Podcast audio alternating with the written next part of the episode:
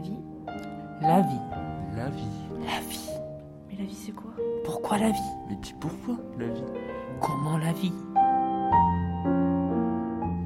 La vie, un documentaire d'Abloc Radio. Point FR.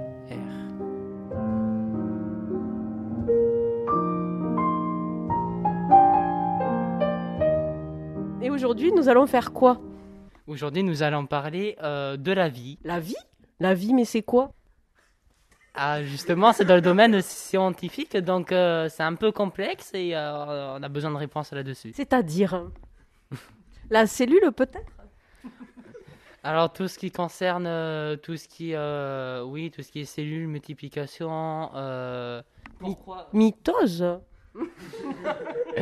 Ben, pourquoi ça existe? C'est quoi son but? Pourquoi en fait, tout simplement? Pourquoi il y a ça et qu'est-ce qui fait que ça soit vivant?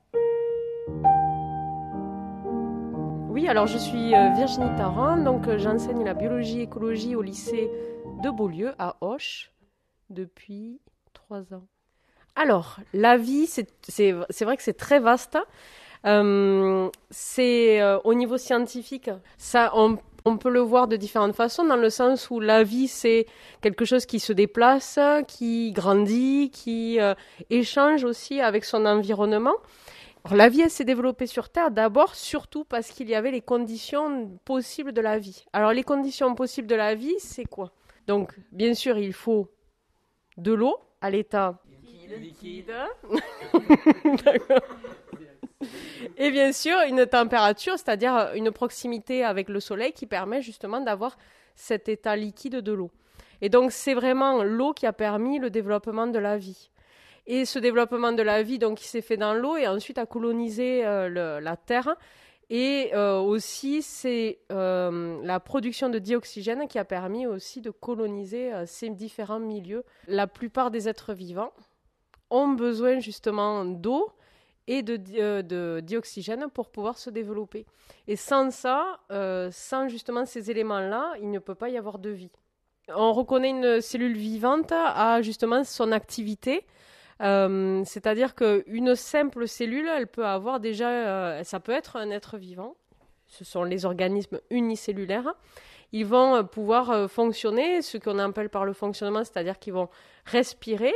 Donc, qui dit respiration dit besoin de dioxygène. Et ils vont aussi grandir, se déplacer et aussi se reproduire. Euh, on va avoir aussi cet échange avec l'environnement qui est très important. Et dans la vie, finalement, toute vie échange avec son environnement. Et c'est pour ça que souvent on a tendance à canaliser euh, une, certaine, euh, un certain élément, un être vivant tout seul dans son espace. Et aujourd'hui, on s'est rendu compte finalement que on ne peut pas étudier une espèce, un être vivant, euh, dissocié de son environnement. Et c'est la base aussi de l'écologie. L'écologie, autrefois, on étudiait vraiment euh, euh, l'habitat d'une espèce. Aujourd'hui, on s'est rendu compte que c'était pas euh, l'habitat d'une espèce qui était important, mais c'était surtout, comment dire, ces relations qu'elle avait avec l'environnement. Et c'est pour ça qu'aujourd'hui, on prend plus la notion d'écosystème qui permet d'étudier une espèce que plutôt l'espèce toute seule en elle-même, mais son habitat. Alors c'est le hasard, c'est le hasard qui fait que euh, il y a eu cette possibilité de développement de la vie, et c'est pour ça que on a euh, l'univers qui est immense et euh, tous ces systèmes que l'on se dit il pourrait y avoir la même chose, mais au final euh, c'est vraiment le hasard et c'est des conditions, euh, une multitude de conditions qui doivent être réunies pour qu'il y ait la vie qui fait que eh ben, euh, ça a fonctionné. À un moment donné, il y a pu avoir cette possibilité-là, ce qui n'est pas le cas partout, dans tous les éléments euh, de l'univers. On n'a pas cette possibilité-là. Et, et, euh, et, pourquoi la vie? Ben, Pourquoi la vie? Ben, Parce que la vie, ben, c'est ce hasard qui fait qu'il y a eu cette, cette évolution qui a pu se faire. Et cette vie aujourd'hui, eh ben, si on la reprend, on la reprend il y a euh, des millions d'années, c'est sûr qu'elle était vraiment à ses prémices et dans plusieurs millions d'années, on verra qu'elle sera peut-être euh, euh, encore plus développée et encore plus importante justement dans des situations où aujourd'hui, enfin, peut-être que la vie est facile et que peut-être dans plusieurs décennies, plusieurs centaines d'années, on aura une vie qui sera beaucoup plus difficile et, on aura dû s'adapter et évoluer. Et c'est ça aussi qui caractérise bien la vie, c'est cette adaptation, cette évolution que l'on a depuis très longtemps et qui fait que euh, il y a une adaptation génétique, mais il y a une adaptation aussi des, sociétés qui fait que petit à petit, on aura une évolution qui s'adaptera à son milieu. Vu que l'on sait que euh, tout a une fin, que tout va mourir euh, au bout d'un moment, pourquoi euh, les individus s'accrochent à, survivre, à s'adapter aux différents milieux, juste dans, cette optique de survivre qui, qui va rester éphémère. Oui, alors l'objectif d'une espèce, hein, et ça on le voit dans les euh, les comportements des animaux. Moi, je trouvais surprenant, par exemple, quand vous avez un chien chez vous qui est à l'agonie, qui lui reste, euh, enfin, vraiment, qui n'arrive même plus à marcher. Il trouve ses dernières forces pour aller voir la chienne, la, la chienne du voisin, voilà, qui est en chaleur et il, va tomber, il va se relever, il va repartir. Vous allez le chercher, le ramener chez vous pour qu'il vive, il meurt en paix. Non, non, lui, ce qu'il veut, aller se reproduire. Et, et la vie, c'est ça, c'est cet instinct de survie et de euh, de, reproduction qui fait que euh, sans cette euh, reproduction, finalement, les espèces, elles ne survivraient pas dans le temps. Et, en fait, tout individu a comme objectif essentiel dans sa vie justement cette chez les espèces animales et végétales aussi, hein, cet, état de, de, souhait de se reproduire pour perpétuer euh, de génération en génération l'espèce. Et euh, autant chez les végétaux, quand on voit qu'on a des végétaux, et c'est le cas euh, du liseron du désert, qui arrive à se développer en trois semaines, c'est-à-dire qu'il germe, il il fait sa graine en trois semaines, dès la moindre pluie. Ça montre quoi? Ça montre que toutes les espèces, grâce justement au peu de temps, malgré le peu de temps hein, qu'on leur laisse, elles arrivent quand même à se reproduire et à perpétuer l'espèce de génération en génération et dans le temps et à s'adapter à tout type de contraintes et notamment euh, euh, changement du milieu, les euh, modifications liées à l'homme ou des choses comme ça.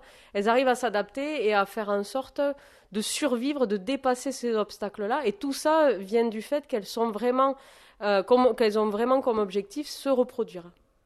Madame Fossard, notre professeure d'histoire-géographie, donc bonjour à vous. Bonjour. Ce qui est sûr, c'est que comme, comme toute autre chose, la vie et la mort peuvent être des objets d'histoire. Donc ça veut dire que c'est des sujets qui ont été étudiés, analysés. Le rapport des sociétés à la vie, le rapport des sociétés à la mort est quelque chose de récurrent. Euh, voilà, après, moi, je ne suis pas euh, spécialiste euh, de la question. Il y a des questions, par contre, qui sont, je crois, un peu récurrentes. C'est, par exemple, est-ce que c'est la vie qui appartient à la mort ou est-ce que c'est la mort qui appartient à la vie? Est-ce que la mort est une rupture ou bien une continuité? Est-ce que tout dure ou est-ce que rien ne dure? Ça, c'est un peu des, questions qui, je pense, ont parcouru les siècles. Et aujourd'hui, on en parle surtout, j'imagine, avec euh, les questions de mémoire sur les anciens soldats. Euh, oui, à tout ce qui est euh, les devoirs de mémoire, les gens qui, qui sont morts pour des causes, qui se sont sacrifiés pour la nation. La notion de sacrifice et de, et de martyr est aussi quelque chose qui va marquer pas mal les sociétés. Par rapport à la mort, on peut distinguer plusieurs périodes, en effet, notamment la question de la proximité de la mort, puisque Enfin, pendant des siècles et des siècles, il y a eu énormément de guerres, d'épidémies, de famines, de mortalité infantile au sein des foyers, ce qui fait qu'il y avait une, espèce de, présence de la mort beaucoup plus importante qu'aujourd'hui. On vivait avec la mort, on vivait avec les morts, en fait. C'était peut-être quelque chose de moins, euh, de peut-être moins angoissant qu'aujourd'hui. Il y a aussi une évolution, les, historiens, beaucoup d'historiens, d'archéologues et tout ça ont pu travailler aussi sur les, rites funéraires, donc tout ce qui est le, cérémonial autour de la, des défunts, de la mort. Et ça aussi sont des pratiques qui ont énormément évolué. Par exemple, chez, les, chez les païens, hein, donc il y, a, plus de 2000 ans, euh, on avait tendance à enterrer euh, avec le mort tous ses effets personnels. Tout ce qui appartenait à l'être euh, décédé partait au même moment que lui. Euh, et ça, c'est une des choses qu'on a vu évoluer, puisqu'aujourd'hui, on aurait plutôt tendance, au contraire, à, garder, enfin voilà, en tout cas à se transmettre un patrimoine ou les biens que, les biens du défunt, on va transmettre ce patrimoine, donc patrimonialiser, voire muséifier les choses. La question du musée est assez intéressante puisque c'est comment faire euh, vivre euh, les morts encore aujourd'hui, à, travers ce qu'on peut trouver notamment dans les musées. Les œuvres d'art, etc., elles ont été réalisées par des gens qui évidemment aujourd'hui sont morts, mais à travers le musée, peut-être qu'ils vivent encore. Par rapport à la conception de, la vie ou du vivant, la philosophie classique occidentale, elle avait justement tendance à, faire se démarquer les hommes, justement, enfin les hommes des autres euh, êtres vivants, par le fait que ce seraient les seuls à avoir une conscience de leur mort. Et c'est ce qui nous distinguerait justement peut-être euh, des animaux, des plantes, enfin des autres euh, êtres vivants. Bon, ça, il s'agit bien de la philosophie classique. Par contre, ce qui est intéressant, c'est que dans les d'autres civilisations, on n'a pas la même conception de ce qui est vivant et ce qui est mort. Par exemple, euh, en Amazonie, les Yanomami pensaient que certains, certains éléments, en fait, disposaient d'une anima. Donc l'anima, c'est l'âme, c'est ce qui anime, en fait. Et donc eux euh, ne pensaient pas que seuls les hommes étaient dotés d'une anima. Euh, par exemple, le caillou ou la rivière ou l'arbre, enfin l'arbre, bon, on est d'accord que c'est un être vivant, mais des choses euh, que nous, on va considérer comme inertes, eux ne les considéraient pas inertes. En tout cas, ils pensaient qu'ils étaient dotés d'une âme. Tous les groupes humains n'ont pas la même conception de la vie ou de ce qui est vivant. Finalement, grâce au musée, on, on imagine qu'il y a des choses qui durent et qui du coup survivent à la mort. Donc la mort, c'est bel et bien un phénomène biologique, mais c'est avant tout une question métaphysique. Tous ces éléments euh, font penser à une certaine immortalité. Alors la question de l'immortalité, elle est très intéressante, surtout aujourd'hui quand on observe des phénomènes tels que le transhumanisme ou euh, voilà le développement de l'intelligence artificielle. On, on voit que c'est quelque chose qui préoccupe encore finalement au XXIe siècle les scientifiques euh, voilà, cherchent toujours pas cet élixir de jouvence, mais quelque part une manière de, de, survivre après la mort. Et donc là, c'est vraiment ce qui est intéressant, c'est de distinguer peut-être la mort du corps de la mort de l'âme. Ben, c'est différent parce qu'on a quand même pas mal de civilisations qui, qui croient en la réincarnation. Donc je pense aux hindous, bien sûr, mais en fait, euh, les Grecs antiques aussi euh, avaient cette conception-là d'une âme qui ne meurt pas, mais qui va changer de corps. Donc ça, ça s'appelle la métempsychose, hein, le, terme scientifique, c'est ça. Donc le fait qu'une âme passerait d'un corps à un autre. Donc finalement, l'âme ne meurt jamais. Ce qui, meurt, c'est euh, la, chair, c'est le corps. Donc l'enveloppe, en, fait. Vu que le temps, c'est la vie, ça veut dire qu'il faut profiter de la vie de chaque instant ah oui, oui, alors on, ne s'en rend pas compte quand on est jeune, mais euh, quand on vieillit, on se rend compte que finalement la vie, elle tient à peu de choses et notre santé aussi. Et c'est vrai qu'il euh, faut en profiter, il faut savoir se faire plaisir, il faut savoir se préserver, c'est-à-dire que toute sa vie, il faut penser à soi, sans forcément être égoïste, mais penser que son corps, il a des besoins. Et euh, il faut profiter vraiment euh, de ce qu'on a, de ce que nous offre la nature, sans forcément toujours aller faire le truc le plus super, le plus extra, le plus génial. Mais euh, regardez, enfin, de, juste retrouver des amis, essayer de faire des choses sympas entre nous, aller se balader dans la nature, aller observer un papillon qui passe. Voilà, c'est ça, c'est ça, profiter de la vie et profiter de ce que l'on a aujourd'hui et vraiment être heureux et, et voilà, essayer de vivre le plus longtemps possible, mais le mieux possible. Voilà, sans artifice. Et c'est vrai qu'aujourd'hui, eh ben, l'insouciance fait que eh ben, on consomme à outrance.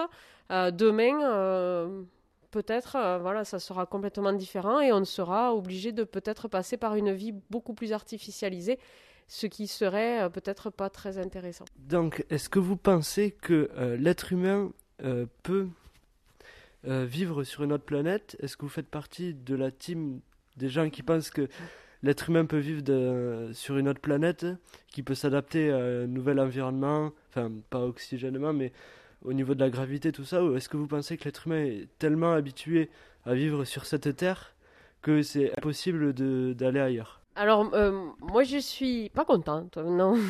Euh, je, je, trouve dommage de penser à aller vivre ailleurs alors qu'on a encore une planète qui nous accueille, qui nous a offert énormément de choses. Et si c'est pour aller faire la même chose sur une autre planète, je trouve vraiment dommage.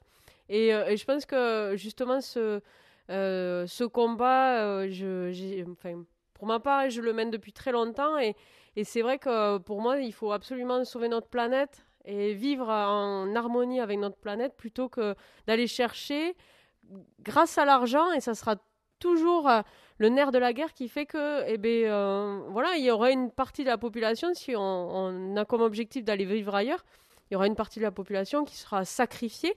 Et pourquoi? Parce que certains ont gaspillé euh, toutes les richesses tout ce que nous pouvait nous apporter euh, euh, la terre. Et, donc je pense qu'aujourd'hui, ce qu'il faut faire réellement, c'est préserver nos ressources, trouver des solutions alternatives à tout ce qu'on peut nous proposer, parce que ce que l'on nous propose souvent, c'est en lien avec l'économie, et c'est pas forcément ça qui va sauver notre planète.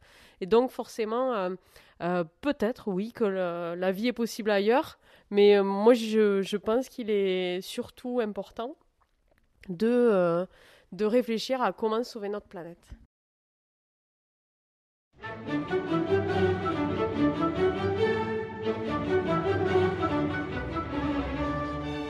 Venez d'entendre un documentaire signé par les élèves du club web radio du Lectadoche, site de Beaulieu, réalisé en février 2022. Merci à Mesdames Tarin et Fossard, nos enseignantes. Et à Léa, Mathis, Diego, Thomas, Candice et Quentin pour les interviews. Co-réalisation, Madame Robert et le club. À bloc radio.fr.